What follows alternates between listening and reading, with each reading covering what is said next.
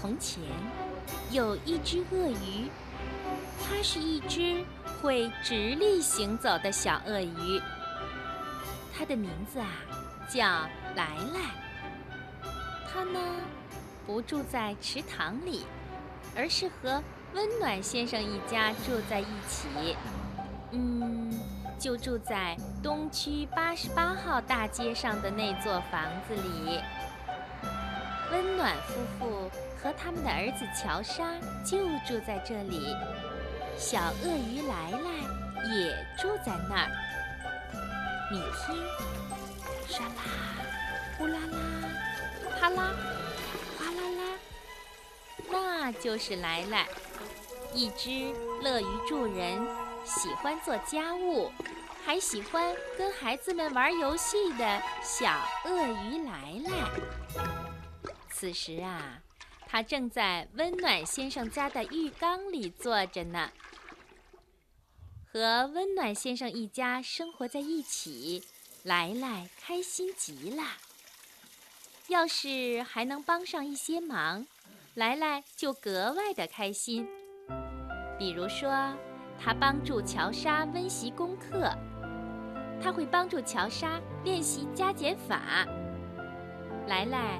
会拿出一张卡片，让乔莎算一算卡片上的加法或者减法。不过呢，只要来了一开心，就会惹得某个人不开心。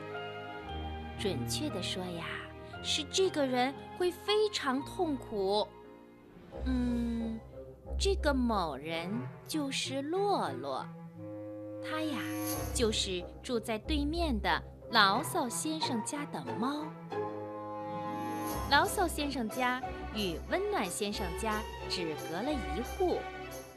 每次，洛洛一看见来来，哪怕只是扫到了一眼，他都会全身打颤，毛骨悚然。小鳄鱼来来呢，他总是。千方百计的想讨好洛洛，他努力的展示出最甜美的露出牙齿的微笑，以表达自己是多么友好。可惜这么做只能让多疑的洛洛更加的害怕。终于，牢骚先生受不了了，他甚至比自己的猫还要激动。他从房子里冲出，愤怒地朝来来挥舞着拳头，大声地吼道：“迟早都要收拾那条鳄鱼！”来来立马逃回家，他心想：“还是家里最安全。”为了不去想跟洛洛和牢骚先生之间的不愉快，来来。整天都和乔莎还有他的朋友们一起玩。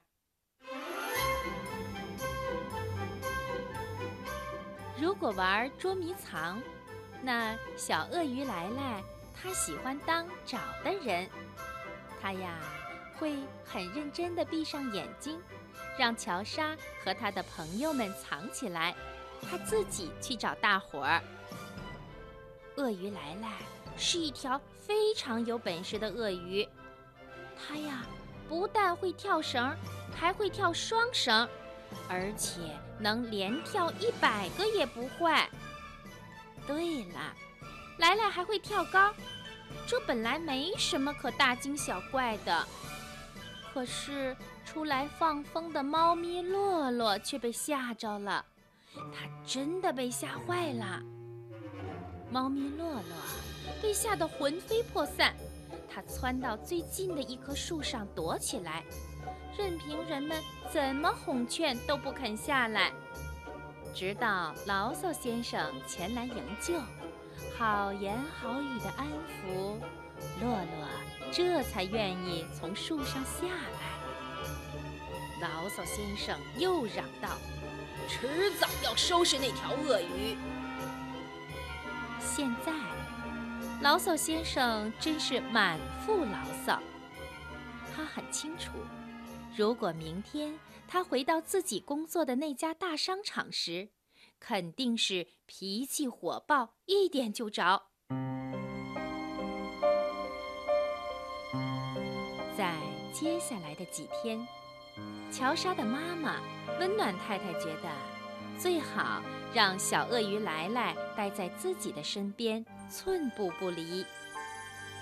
来来就和温暖太太在厨房里忙活着，他们耐心细致地为全家准备好吃的，做烤鱼，烘烤各种形状的曲奇饼干。要是天气不错的时候，他们就把午餐带到公园里享用，美美的吃上一顿。来来喜欢和别人分享，他把一些饼干渣分给一群鸽子们吃。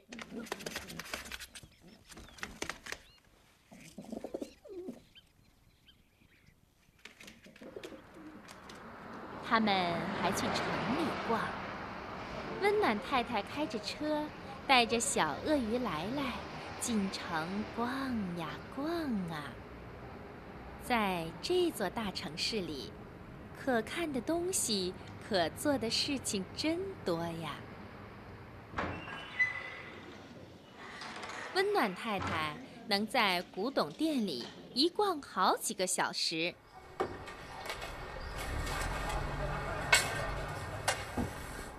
鳄鱼来来呢，也能在建筑工地的外面停下来站上好几个钟头。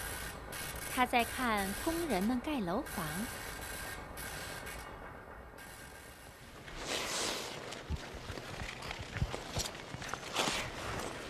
俩都喜欢滑冰，所以会直立行走的小鳄鱼来来和温暖太太还在溜冰场上开心的滑冰。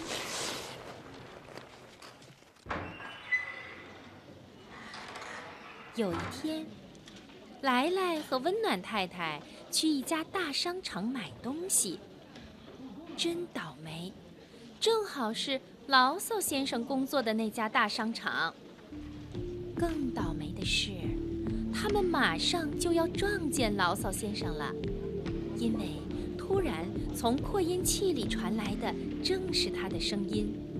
他在通知顾客们，睡衣区有促销活动。刹那间，所有的顾客都像急需睡衣一样一拥而上。小鳄鱼来来被挤入了人群，和温暖太太走散了。当他们快到睡衣区的时候，莱莱觉得听见了一个熟悉的声音：“来来来来！”那个声音大叫着。莱莱当然认出了那个声音，还有那张脸。这声音，这张脸，不就是舞台和荧屏大明星呵呵呵哇啦啦先生吗？可是。哇啦啦先生，他在这儿做什么呢？嗯，看起来他正忙着卖睡衣呢。来来回忆起了与哇啦啦先生巡回演出时那段不愉快的日子。尽管如此，他们还是很高兴可以再次见到对方。此时，在商场的另一处。温暖太太正在到处找来来，她都快急疯了。她向问讯处的女士打听：“哦，劳驾，你有没有看见一条鳄鱼从这儿经过？它戴了一条红色围巾。”那位女士回答说：“没有，我这儿没有关于戴红围巾鳄鱼的任何消息。”温暖太太。又对体育用品区的售货员说：“哦，劳驾，您见过一条鳄鱼打这儿过吗？它叫来来。”售货员回答说：“抱歉，夫人，我今天没见过任何叫来来的鳄鱼。”温暖太太越发不安了。哦，劳驾，他对一个胸前别着白色康乃馨的男士说。我把我的鳄鱼弄丢了，我不知道该怎么办。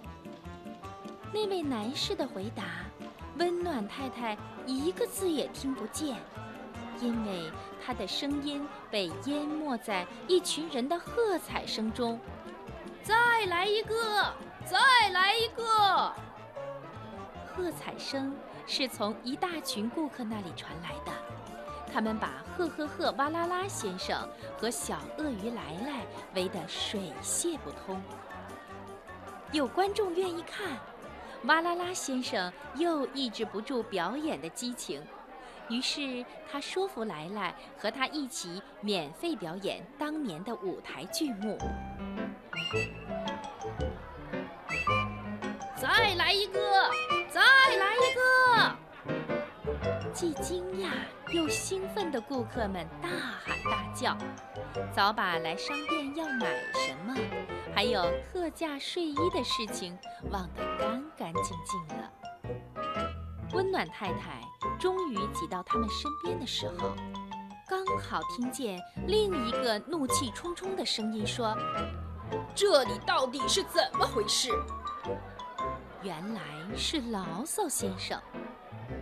等他看明白眼前所发生一切的时候，牢骚先生气坏了，他的脸红一阵、蓝一阵、紫一阵。他喘着粗气，歇斯底里地喊道：“夫人，你知道这家商店不允许鳄鱼进入。”请立刻把他带走，还有你，先生。他用匕首状的可怕的手指指着哇啦啦先生说：“你被解雇了，迟早要收拾那条鳄鱼。”